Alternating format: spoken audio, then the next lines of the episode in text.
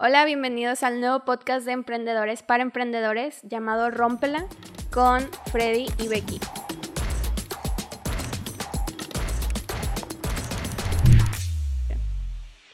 Ser emprendedores sabemos que es complicado y no existe una forma correcta ni establecida de hacer las cosas. Cada quien tiene un camino, cada quien tiene diferentes experiencias y pues nosotros en este podcast queremos platicar desde nuestra experiencia como emprendedores, como agencia de mercadotecnia, pero también queremos enriquecerlo entrevistando a otros emprendedores con ya su trayectoria en diferentes industrias para conocer sus experiencias y qué tips nos tienen para nosotros y pues que ustedes también puedan aprender de ellas. Y hoy vamos a entrevistar a Guillermo Ramos. Se me fue el aire. Respira. Uh. ¿Qué? Guillermo, digo, no es de otro rubro, pero es emprendedor de mercado. Pero tiene otra experiencia. Y aparte, tiene experiencia, aparte estudió administración en negocios, entonces sabe, sabe lo que es administración. Este, y no solo eso, eh, fue profesor mío y de Becky, eh, entonces creo que todavía tiene mucho por enseñarnos y creo que es momento de sacarle todas las sopa. Sí, ¿cómo andas, Memo? ¿Cómo andas, Memo? Perfecto, pues muchas gracias, este, Freddy y Becky. Este, gracias por, por la invitación aquí desde las tierras caribeñas de, pues no es Caribe, no es el Pacífico, aquí de Panamá. Acá andamos. Gracias a ti podemos decir que el podcast es internacional. hay, hay, que, hay que aprovechar eso, ¿no? Bueno, platicando un poquito de lo que ha hecho Memo. Eh, Memo tiene una maestría en administración con especialidad en mercadotecnia, tiene una certificación en innovación y design thinking. Eh, fue maestro de la Universidad Tech Milenio, también da clases en el CEDIM. Eh, da clases de mercadotecnia, de negocios, materias de emprendedores, materias de redes sociales, de estrategia, de marketing. Eh, también fue asesor y líder de tesis en el CEDIM, entonces tiene muchísimo, muchísimo, muchísimo que hablar, muchísimo que enseñarnos. Eh, estamos muy emocionados porque estés aquí, Memo, este, y sabemos que esta plática va a estar muy chida. Actualmente, Memo es fundador y director de marketing desde el 2011 de una agencia de marketing y relaciones públicas que se llama Ramos y Asociados. También fue presidente de la Comisión de Empresarios Jóvenes de la Coparmex en Nuevo León y participó como delegado en dos ocasiones en el G20 YEA en Niza, Francia y México. Así que ahí está el currículum para que vayan notando todo. y Así es, bastante divertido todo, todo, todo, todas estas hazañas. Y cañonas, ¿no? No, no se cuentan fácil.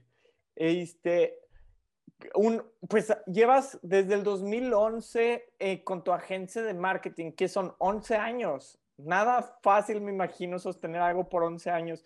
¿Qué, eh, ¿Qué fue lo que te llevó a decir, oye, quiero poner mi propia agencia? ¿Qué te llevó a tomar esa decisión? Bueno, te platico rapidísimo. Eh, bueno, inicialmente pues, yo inicié, yo, este, yo estudié negocios internacionales en el TEC, en Campus Monterrey y tuve la oportunidad de pertenecer al programa de la incubadora de empresas del TEC. De hecho, fuimos la primera, o sea, yo, yo soy de la generación, si lo puedo decir, soy de la primera generación de incubados de, del, de todo el bueno, de, sí, de todas las incubadoras del TEC Monterrey, porque fue la primera. Entonces, el primer negocio que yo abrí básicamente fue una consultoría en negocios internacionales, porque eso es a lo que yo, eh, eh, en lo que estudié. La realidad no lo voy a hacer el cuento muy largo. A los cuatro años de estar operando yo, trueno la consultoría. Trueno endrogado, textualmente endrogado con deudas. ¿sí?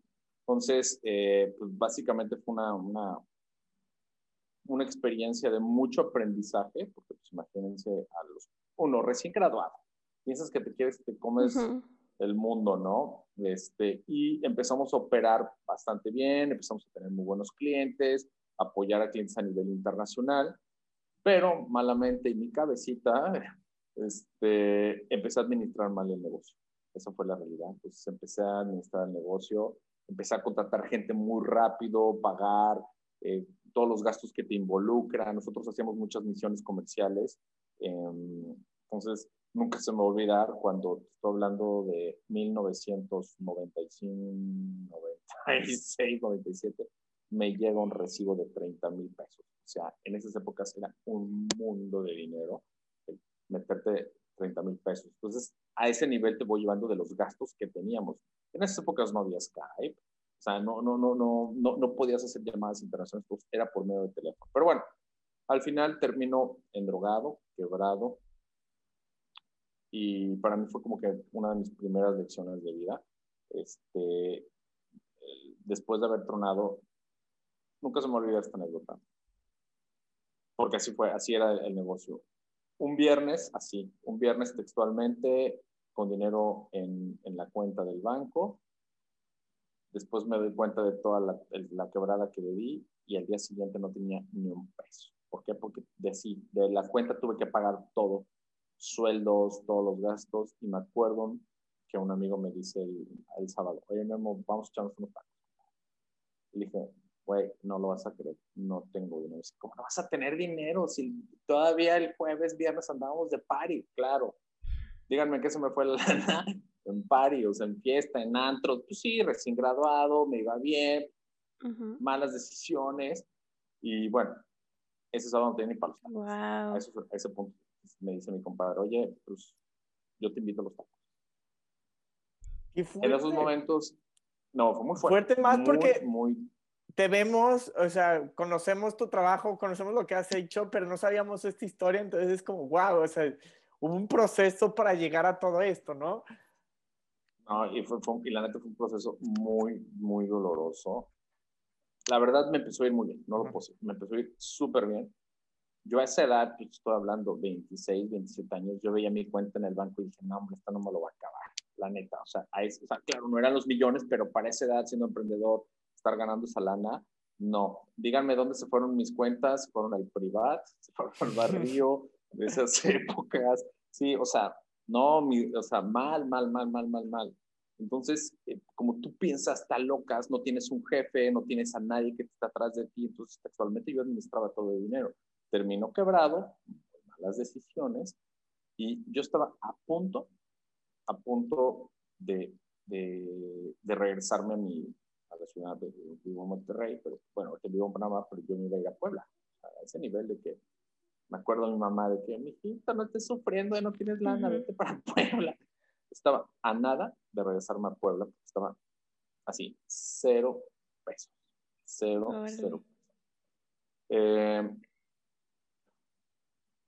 me sale la oportunidad en, esa, en esos momentos, estaba negociando, estaba yo negociando con un cliente y ese cliente me dice, tienes toda la expertise para el puesto que necesitamos.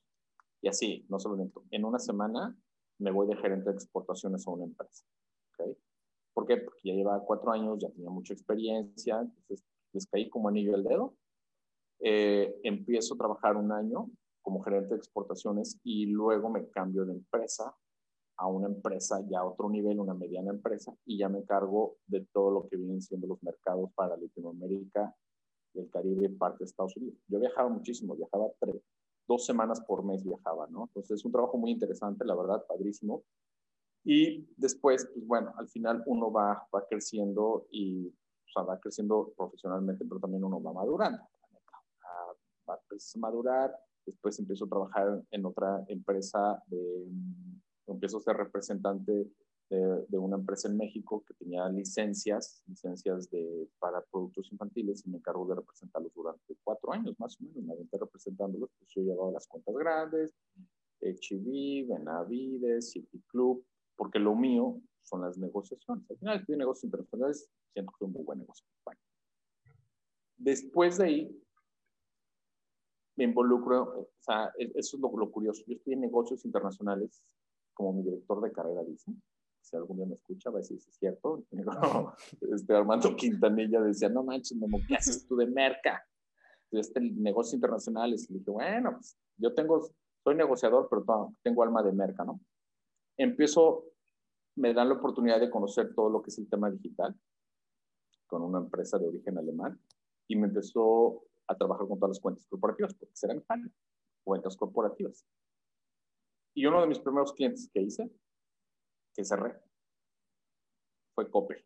¿Ok? Entonces, Oye, nada más. ya tenía experiencia con, con, las cuentas corporativas y así, de que, oye, Memo, sí, órale, venga. Y, y aprendí todo el sistema y se lo vendimos a Entonces, bueno, la empresa empezó a crecer. En ese momento, pues sí, básicamente yo aprendí mucho el tema de marketing digital. Pues, estoy hablando que fue el 2010, 2011. O sea, el marketing digital en esas épocas no era lo que era. Entonces, había casi nada de empresas de marketing digital que se encargaban de hacer eso. Pues obviamente yo empecé a agarrar todo el know-how de cómo opera y una cosa me llevó a otra. Empecé a tener amigos de que, oye, tú que estás en el tema digital, me puedes ayudar. Y así empecé, la neta, empecé de que, oye, ayúdame con mi campaña en. Fue lo primero que yo empecé a AdWords. Medio le sabía, empecé a yo a, este, a aprender por medio de, de, Google Partners y tomé cursos y bla. Pero eso sí, la mejor escuela fue, fueron esos clientes, ¿ok? ¿Por qué? Porque yo no sabía nada de AdWords, nada, solo en 2011, 2012.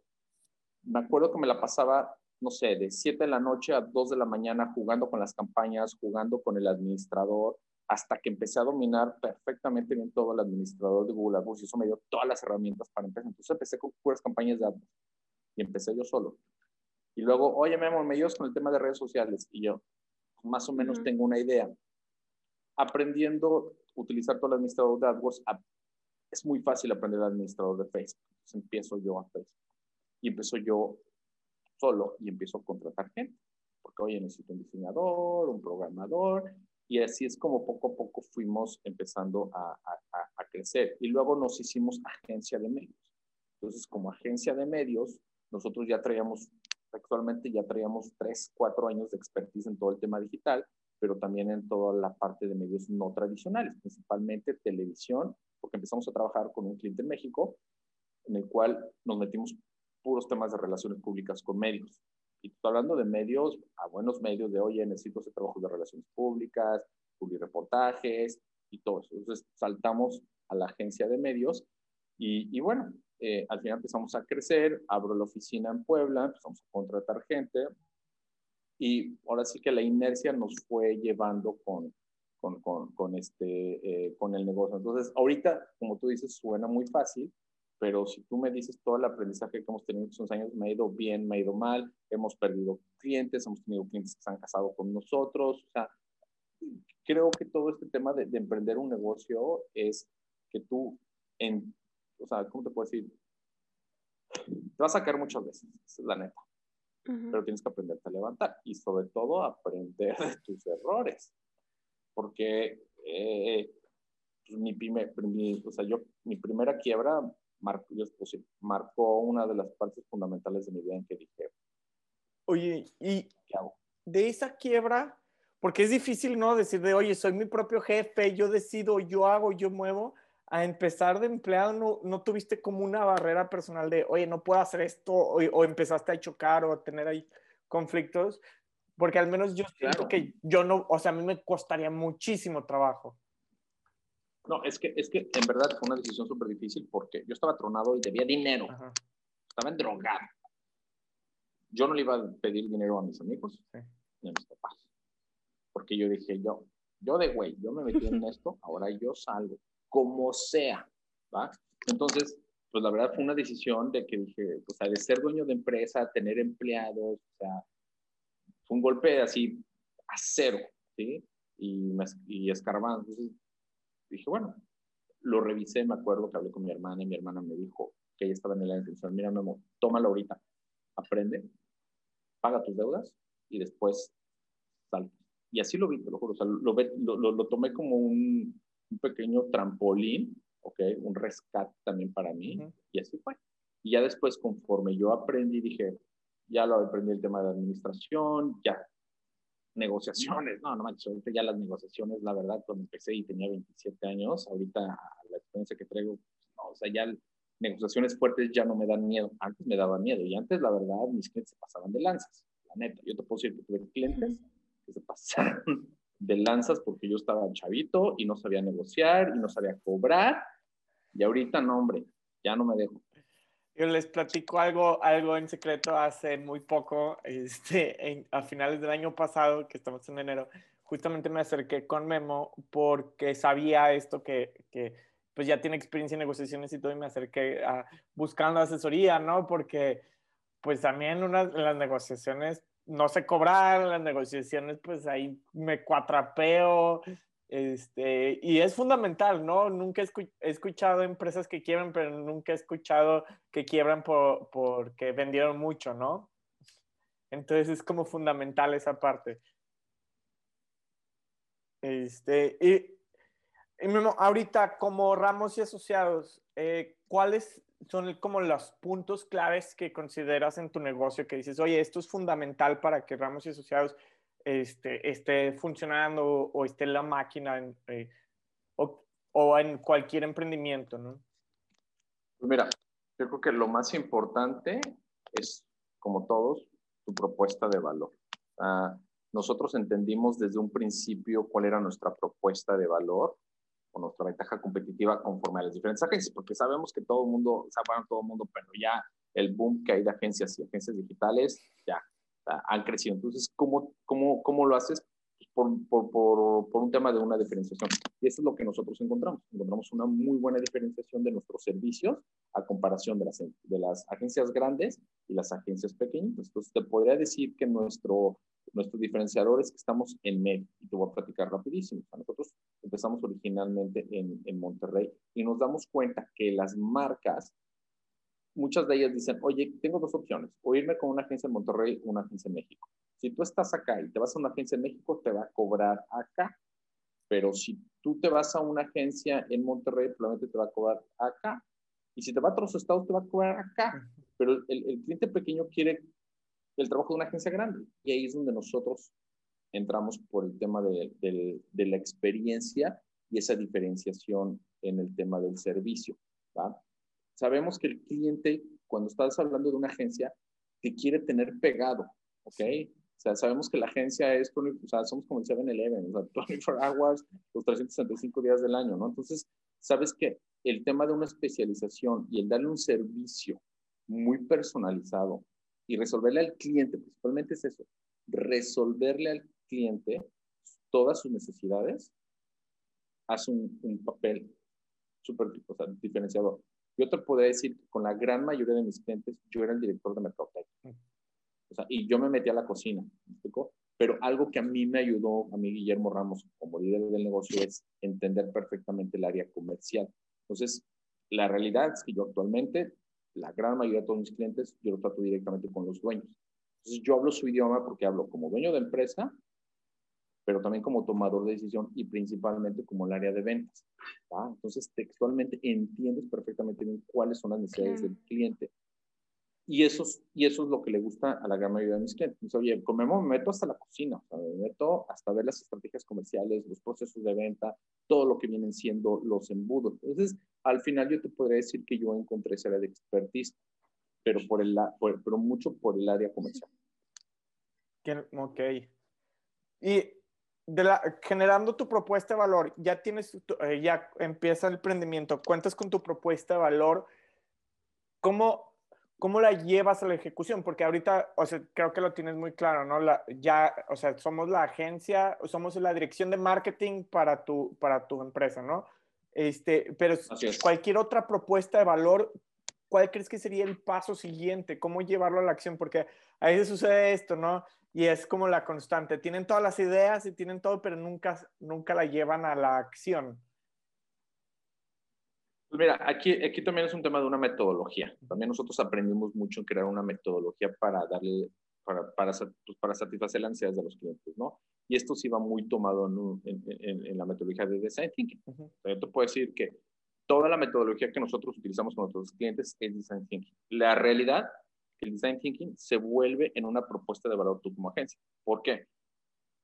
O sea, no todas las agencias, es más. El tema de design thinking no lo conocen todas las agencias. Esa es la realidad. O sea, tú vas con una agencia digital y sí, yo te hago, a ver, hazme un design thinking. No saben. ¿Ok? Entonces, eso te ayuda, al final es una herramienta que te ayuda a escalar otro tipo de proyectos y sobre todo una metodología. Y ahí estás hablando de un sistema. ¿Ok? pues creo que el, el un punto clave de tú como agencia o como negocio es que tú realmente puedas lograr un sistema. Y cuando me refiero a ese sistema, es que, que tú estés, la agencia funciona. ¿Me explicó? La realidad es que cuando estás, tú estás llevando la agencia, pues tú eres el creativo, tú eres el comercial, o sea, tú como, como dueño de, de, agencia regularmente te toca tener esos diferentes roles. A mí me tocó hacer la de todo lo, la verdad, lo único que no sé es no diseñar porque no manejo los, los software, pero no me faltó nada de empezar a aprender a utilizar Photoshop, InDesign y todo eso. Entonces, creo que contestando tu pregunta, va mucho de la mano tú como negocio y como emprendedor, y esa es la gran diferencia entre qué quieres ser, empleado, autoempleado o dueño de negocio. Y la diferencia entre el autoempleado, que es un todólogo, al dueño de negocio, es que tú puedas crear ese sistema para que funcione.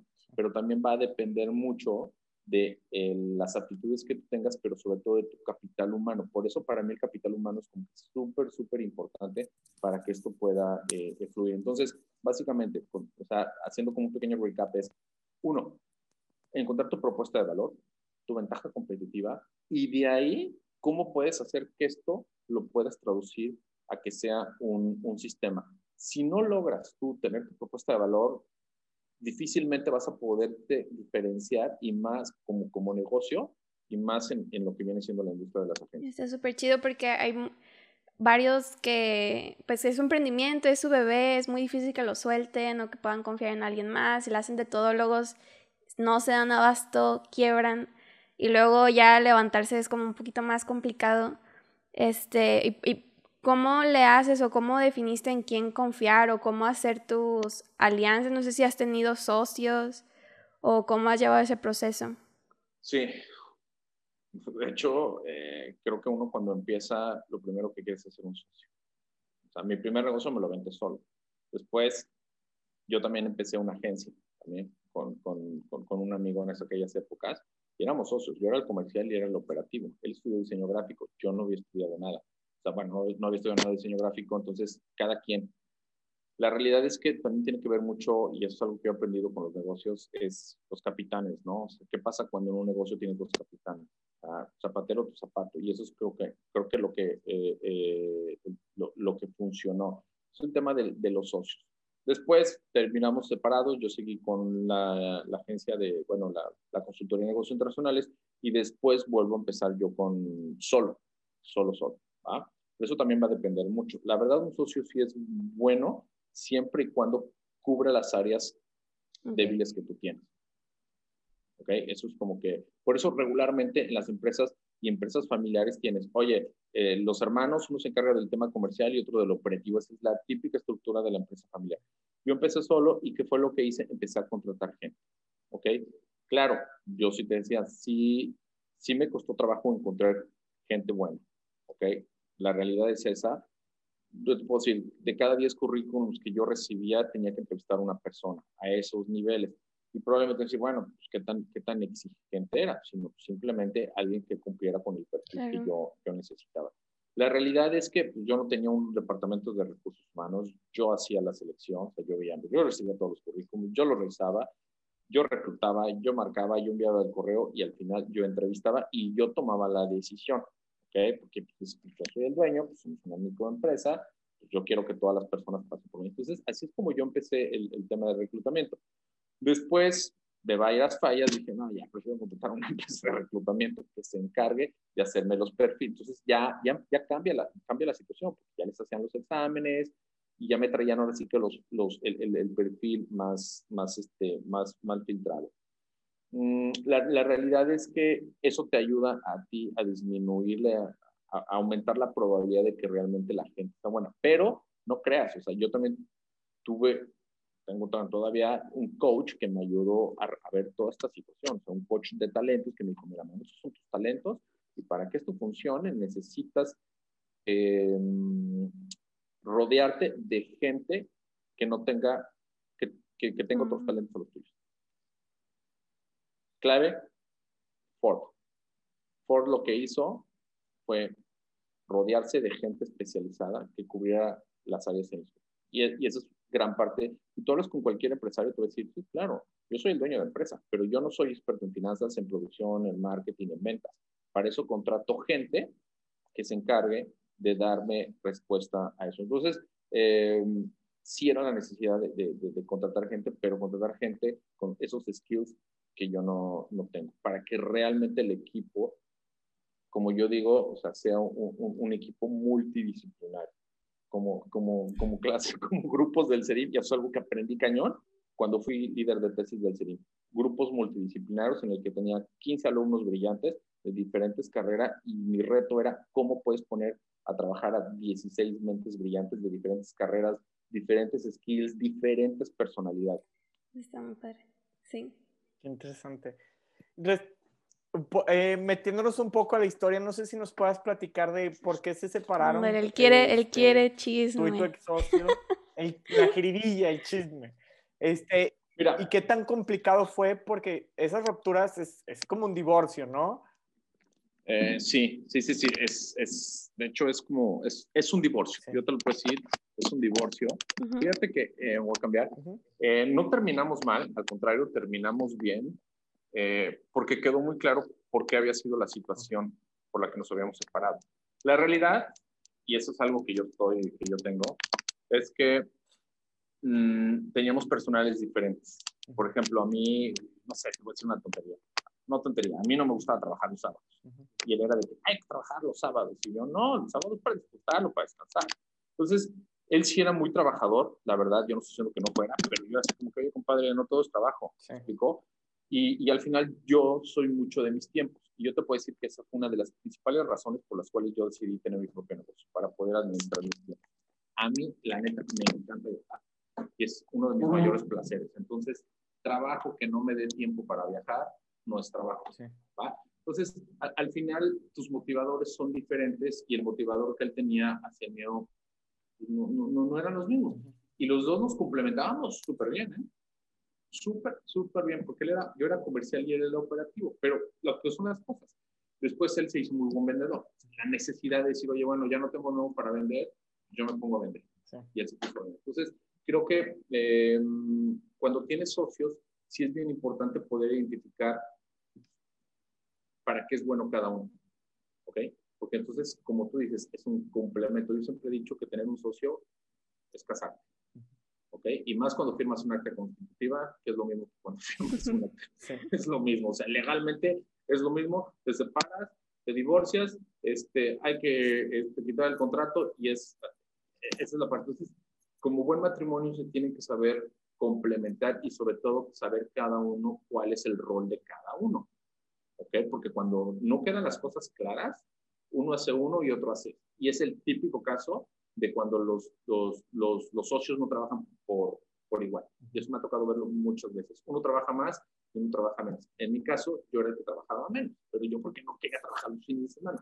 Sí, y me decía, oye, vamos a trabajar para ser más productivo. No, es que hay que trabajar y esto y el otro. Y al final dije, no, yo esto, esto no, no, no, no funciona. Qué interesante, qué loco.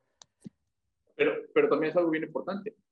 Yo ya tenía mi consultoría, también es un Yo ya tenía mi, mi, consultoría en, en, en, negocios internacionales y yo tenía mi propio negocio. Y aparte era socio de una agencia de marketing. Sí. ¿va? Entonces, también es mi prioridad, mi negocio. Entonces, él también me dice, no, Memo, pues es que no le dedicas el tiempo. Y yo, bueno, pues es que estoy en negocios internacionales. Lo mío, lo mío es esto. Entonces él me decía, Memo, no puedes estar en dos empresas. Pero yo, es una parte de mis personalidades que me encanta hacer todo. Hombre, yo sí puedo, pero al final, pues no le empiezas a dedicar el tiempo suficiente. Entonces, para poder complementar ese tiempo, pues tenía que trabajar los fines de semana. Y yo no estaba dispuesto a dejar mi negocio y empezar a trabajar los fines de, de semana. Entonces, esas fueron también las el tema de prioridades. ¿Qué le das prioridad? Por eso cuando yo, cuando yo veo eh, casos de emprendedores, digo, no, no lo comenté, pero yo, a mí me tocó ser asesor de la incubadora de negocios tanto de Monterrey como la de San Pedro. Pues ya con la experiencia que tenía, llegaban chavos emprendedores y una de las preguntas es, oye, ¿qué me recomiendas para hacer un socio? Y lo primero que les decía es, ¿lo necesitas? ¿O no? porque la verdad es esa. Hay gente que no necesita socios y hay gente que son, como, o sea, son capitanes y dicen, yo no necesito, todo se hace como yo lo diga. Si tú eres de la persona que se le gusta que se hagan las cosas como quieres, no socios. Sí. A menos que realmente te vaya a complementar o te vaya a agregar algo extra o algo bueno a okay. Y si, cuando haces todo y que quieres hacer todo, o sea, tú viajas, tienes familia, tuviste varios negocios a la vez, ¿cómo le haces para administrar tu tiempo? Eh, en realidad, fíjate, es un buen punto. Una de mis áreas de oportunidad es el tema de administración. Y algo que me dijeron, contrata gente organizada. ¿Ok? La gente que, que tú le digas, hay que hacer esto, y ahora háganlo. Porque si no, si, si no tienes personas que te cubren, entonces imagínate que antes, y ese es el buen tema, tienes micromanagement. Entonces estás atrás de la gente. Oye, ¿qué onda con esto? Oye, ¿qué onda? ¿Qué onda? ¿Qué onda? ¿Qué onda? Espérate. O sea, el, el, tema de ser todólogo pues llegas a un punto en el, en el cual la realidad es que truenas. O sea, truenas porque no puedes hacer todo. ¿Qué pasa? Empiezas a, empiezas a ver qué clientes son los con los que debes de realmente trabajar, tienes el tiempo suficiente. ¿okay? La realidad es que en las agencias luego tienes clientes muy demandantes que tienes que estar, o sea, WhatsApp a las 8 o 9 de la noche, en sábados y domingos. Y sí, que la lágrima. Creo que sí también es un tema de ir cuidando. Sí, sí, sí, bueno, pues es que todos sí, los que nos escuchan las agencias, pues todos lo saben. Yo se lo digo al cliente. Este, creo que es un tema de balance y un tema de prioridades. ¿Ok? Eh, hay gente que, yo antes era súper workaholic, cañón, o sea, yo era feliz llegando a mi oficina a las 9 de la mañana y irme a las 9 de la noche. Eso no, no es vida, la realidad, pero a mí me encanta lo que hago. Pero también me encanta divertirme, me encanta salir, me encanta la cheve, irme con mis compadres, la carrera pasada, juevesito, este, irme a andar en bicicleta, o sea, pero tienes que aprender a, a, a darle esa prioridad. Por ejemplo, una de mis prioridades para mí era viajar. Entonces, también dentro de, de, viajar era, oye, ¿qué clientes te permiten que tú puedas viajar? Y la neta, uno de mis partners, este, Alejandro Villarreal, en media, me lo dice, estás cañón, compadre, porque, este, porque él me decía, ¿y ahora dónde estás, de dónde me estás atendiendo? yo, pues, no sé, estoy en Tulum, o estoy en Playa del Carmen, o estoy en la playa, y actualmente, pero eso es lo que a mí me permitía, pero también lo que tú tratas de evitar es ese micromanagement, o sea, es decir, oigan, yo necesito que hagan esto, esto y esto, y lo hagan, porque si no lo, las cosas no se hacen, pues todo el tiempo vas a estar atrás de, de, de entonces, básicamente es, es priorizar, calendarizar, sea, yo no soy muy bueno organizando. Ya tomé un curso en organización y administración de tiempo. ¿okay? Porque ser una de mis áreas de oportunidad. Entonces yo dije, oye, si sigo así, me voy a volver loco. Y ya me estaba volviendo loco. Ahora sí, tengo ya mi calendarización, tengo mi agenda. Aquí está. Tengo un presupuesto. Tengo, sí, a la antigüita, tengo mi agenda, aquí donde apunto todo. Y más aparte, tengo el reminder que lo tengo en el Outlook, ¿no? Sea, para estar siguiendo punto por punto. Creo que también un, el, el, la parte de la calendarización es súper, súper este, sí, importante. Sí, así andamos también nosotros con que si sale una herramienta nueva, ahí nos suscribimos para poner todas las tareas, porque si no, bueno, Freddy sí. les dirá más. sí, pues básicamente creo que al menos mucho de mi trabajo es muy operativo este, y la base es eso, ¿no? O sea, la base de lo que ha hacemos es, es calendarización, es del todo, ¿no? Entonces, eh, eh, bueno, yo soy súper desorganizado. Creo que en el team la más organizada es la señorita Becky. Entonces, pues a veces Becky llega y me da coscorrones de, oye, ahí tienes un, desorga un desorden, ¿no? Sí, creo que cada quien tiene este, su fuerte. Oye, sí, como comentabas, ¿no? Es complementarse, ¿no? Quien, quien tiene mejores cosas que otros, ¿no? Este, irse complementando. Y, es muy interesante esta parte que, que como, como de las cosas que has hecho, porque al menos si, si le escarbamos poquito a tu, a, a tu página web, tienes clientes súper mega fuertes, ¿no? O sea, tienes eh, un evento de, de, de, Gloria, de la película de Gloria, tienes, tienes clientes como Carl Jr., como Cemex, como Disney, como, o sea, clientes de calibres grandes. ¿Cómo ha sido la prospección de estos clientes, porque no, es, es complicado, ¿no? ¿A no quién has, le hablas? O, o, bueno, al menos para nosotros. Es ¿Qué teléfono sí, le ¿A quién le hablas? ¿Cómo le mueves? Sí. Mira, la realidad, y todos lo saben, el emprendedor, mucho tiene que ver con el día. Okay. Las relaciones públicas. Okay. Yo te puedo decir que muchos de mis clientes, casi el 60% de ellos, han salido por medio de relaciones públicas. ¿va? Eh, cuando estaba en la carrera era de los típicos que se la pasaban metido, como decían mis papás, haces todo y menos estudios. ¿Por qué? Porque me la pasaba en las asociaciones, en todos los eventos, en los mm. congresos, me la pasaba en de socialito, la realidad. Caso curioso que le dice cuando abro la agencia y, y, y regresándome, me doy cuenta que uno de mis principales talentos son las relaciones públicas. Y me doy cuenta que soy súper buen vendedor. Entonces dije, esto es lo mío. Por eso creo mi agencia de marketing y relaciones públicas. Y dije, voy a oficializar que me pagan por andar de party. ¿Ok? Y cuando me refiero a party no es que andes en el antro, sino en el plan de party es que me decían, me en congresos, en pláticas, en desayunos, viajando, conociendo gente. Y de ahí empiezas a conocer a la gente. Y, y, eso es, y eso es lo curioso. yo, yo soy de las personas que si están en Starbucks y de repente escuchas a alguien así como que yo llego y, oye, soy Juanito Pérez, mira, mi nombre es Guillermo Ramos, tengo que a ese nivel. Y, oye, te escuché que estás en una página de internet o algo, ten, está mi cartera. No manches.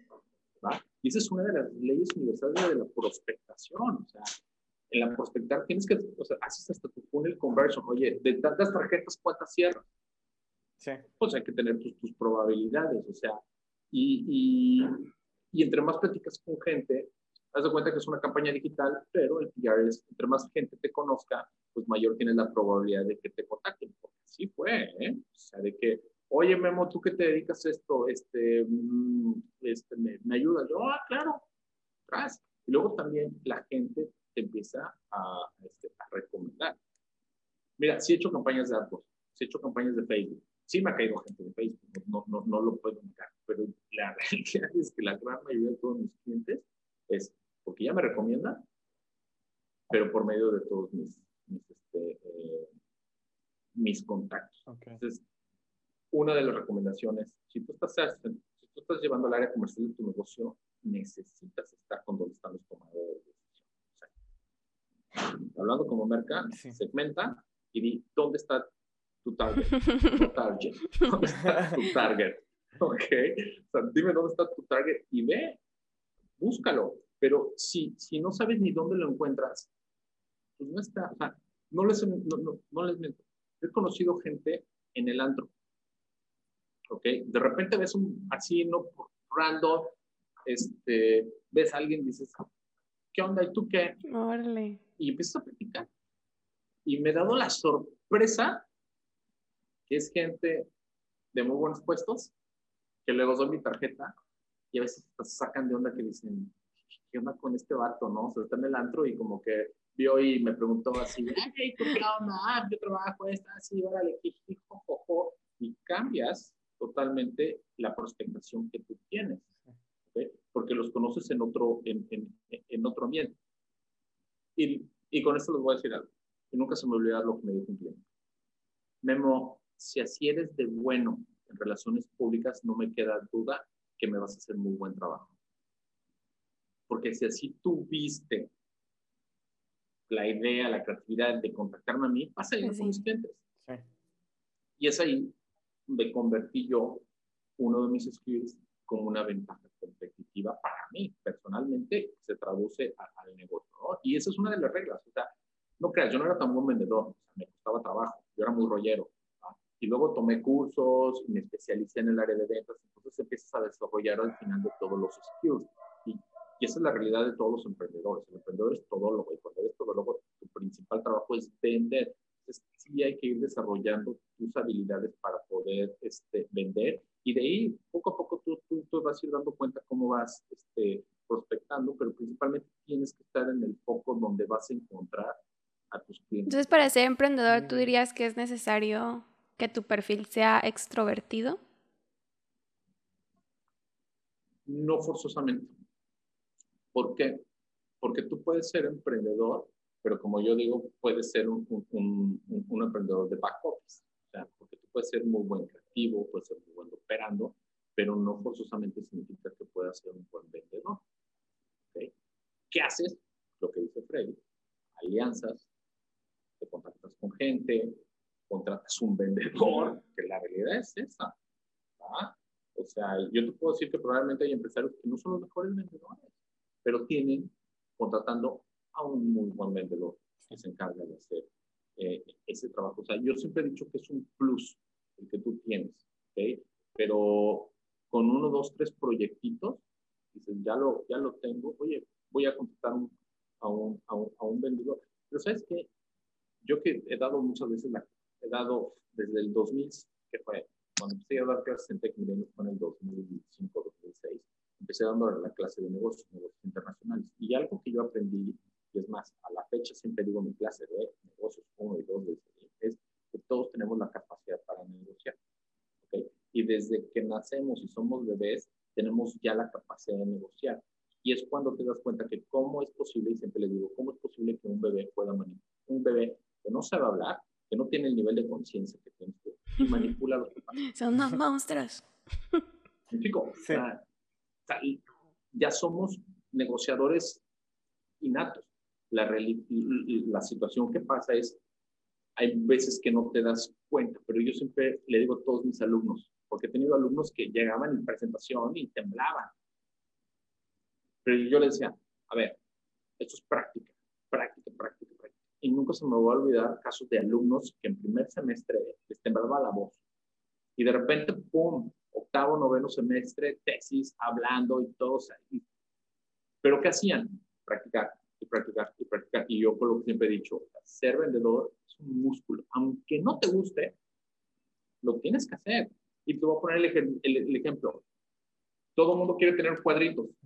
Todo te quiere tener un apps. Todos quieren, ¿no? Pero nadie quiere ser abdominales. Así de sencillo.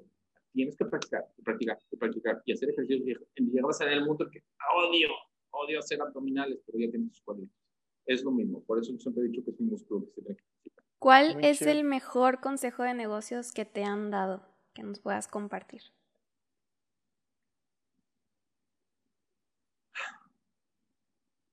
Em, Javier de López, yo lo conocí en el TEC. Él, cuando yo estaba en la carrera, él era ya un emprendedor que ya había ganado premios, ya estuvo en el American, este, este American Entrepreneur Awards. Un vato y yo digo que es el Ricky Ricón. O sea, un vato que a su edad hizo mucho dinero. ¿ok? Muy buen negociante. Y nunca se me va a olvidar. Me acuerdo que él fue a Monterrey y me dice, porque se quedaba, este, pues éramos foráneos y, y, y, se quedó en nuestra casa. Y me dijo, oye Memo, así te fue. Imagínate la mentalidad. Oye Memo, ¿te quieres ganar 200 pesos? Estoy hablando del 2000, no sé, creo que era como el 2007, 2008. Yo, claro, 100 pesitos a nadie le mal, ¿no? Y me dice, bueno, este, le digo, ¿qué tengo que hacer? Nada, llevarme al aeropuerto. Le dije, no, no te la vayas. ¿Cómo te va a cobrar para llevarte al aeropuerto? ¿Y sabes qué me dijo? Dijo, mira, Memo, yo como sea, esos 200 pesos de taxi me los tengo que cobrar, me los tengo que gastar. Entonces, ¿qué prefieres? ¿Que se los pague un taxista o te los pago a ti? No, pues a mí. Y lo llevé. Cuando se baja del carro, le dije, oye, ya dime la neta ¿cómo le haces? Así, así la misma pregunta que tú me hiciste, ¿cómo le haces? Me dice, es bien sencillo. Levántate todos los días y en la noche y cuánto dinero le metiste realmente a tu bolsillo. todos los días tú tienes que decir que le metiste dinero, si sean 50, 20, 30, 100, 200 pesos, todos los días le estás metiendo dinero a tu bolsillo. Dice, la diferencia nunca se me La diferencia entre ustedes, los emprendedores, porque sabe que estaba en el incubadora, en el incubadora, se la pasan haciendo business, de, business plans y, planeación, y están todos los días pegados en su computadora. La realidad es que, ¿cuánto venden en un día? ¿Te das cuenta que me hizo el corazón así? Tiene toda la razón. O sea, él, y, y él me dice, el estar pegado a tu no significa que estás, probablemente puede ser productivo, pero no le estás generando dinero a tu negocio. Todos los días tienes que meterle, y así me se bajó del carro, la maleta, y así me dijo en un minuto, ¿cuánto dinero le estás metiendo a tu bolsillo, Memo? Ahorita. ¿Y sabes qué me dijo? Ahorita le acabas de meter 200 y me dio los 200. Es buen consejo. bueno, consejazo. Y dije, no, mi compadre está en otro boleto. Ah, y, básicamente yo te puedo decir que el, el, el principal consejo es, tienes que ser perseverante, tienes que creer en tu negocio. Firmemente, porque todo el mundo te va a tirar, todo el mundo. Pocas personas son las que te van a, impulsar, en el negocio y sobre todo que actúes, acciones. ¿Ok? O sea, ¿Quieres generar clientes? Haz llamadas. 10 llamadas, 20 llamadas. Pero si no, las, si no haces esas llamadas, no te va a caer el cliente. Sí. Si quieres que la gente te vea, pues crea tu campaña de Facebook, contrátalo, haz algo. ¿ah? Las decisiones. Las decisiones son el padre de las acciones. Y eso, y eso es como que un tema muy motivacional. O sea, de nada sirve que pienses si no actúas y haces las cosas. Entre más decisiones aprenda a tomar uno, es un músculo. Por eso, algo que pasa es que muchas personas no toman decisiones. Es que no soy buen tomador de decisiones. ¿Cómo no? Si no practicas, toma decisiones, riégala, cágala, por la palabra, pero ya, ya, sabes qué debes hacer y qué no debes hacer. Pero si no tomas decisiones, ¿no? y es lo mismo que tomar el teléfono. Es que soy muy malo vendiendo. Pues practícale. Puedo asegurar que después de 10 llamadas te convences a uno. Pero si no accionas, ahí te quedas. Wow. Muy bueno. Muchísimas gracias, no, creo que es súper nutriente. Este, y platícanos dónde podemos encontrarte para cualquiera que te quiera contactar o que quiera escribirte. Y si quieres que te contacte, ¿no? Si no quieres, pues no. No, no, claro, claro, claro, claro. Pues mira, este, eh, mi correo básicamente es gramos, soy Guillermo Ramos, gramos arroba rp-medio marketing.com.mx. Ahí me pueden enviar un, un correito y digo, la verdad, muchísimas gracias, este, Becky y Freddy, por la invitación. Me encantan todos estos temas. Pues les podía estar platicando todas las cosas que me tocó vivir. Por ejemplo, algo que, algo que me faltó. Eh, pues yo tuve la oportunidad de estar en NISA, ¿ok? Representando al G20 del área de empresarios jóvenes, ¿ok?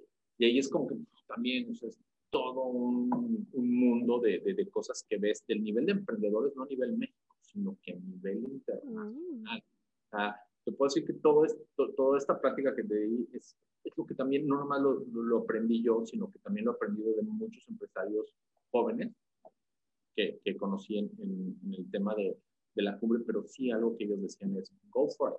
Sí. Si no eres go for it, ahí te quedas. pues a ver si hacemos un episodio. Muy bien. Y te, te vamos a, sí, te vamos a tener que invitar otra vez para platicar de eso. ya sé. No, yo encantado, yo encantado. Y en verdad, este, pues los felicito. Eh, me encanta lo que están haciendo. Eh, creo que siempre es, bien, es bien necesario. Sí. Y es como algo, algo interesante del emprendedor. Es, yo siempre digo, ¿cuántas horas le dedicas a Instagram? ¿Y cuántas horas le estás dedicando a cultivar tu mente? Sí. Eh, y, y, creo que eso es lo que necesitan el, el emprendedor. A ver, deja Instagram, deja TikTok, está bien, no te estoy que no lo, no lo hagas, pero imagínate las horas que le estés dedicando.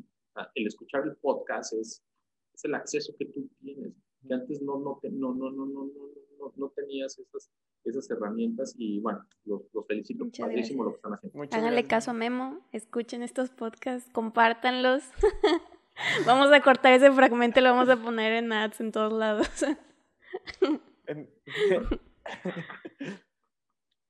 Muy bien. Perfecto. Muchas gracias. Gracias a ti. Se Muchas gracias a todos por escucharnos. Recuerden que nos pueden seguir en nuestras redes sociales. Estamos como HeyBLNK sin la A porque somos bien modernos. Eh, coméntenos qué fue lo que aprendieron, qué les gustó, qué les gustaría aprender. Si tienen alguna pregunta para Memo, déjenosla y nosotros también se la podemos pasar. Y si tienen alguna persona que quisieran que nosotros entrevistáramos, nomínenla en los comentarios y nosotros nos acercamos con ella o él. Y pues ya que tengan un muy bonito día, nos vemos.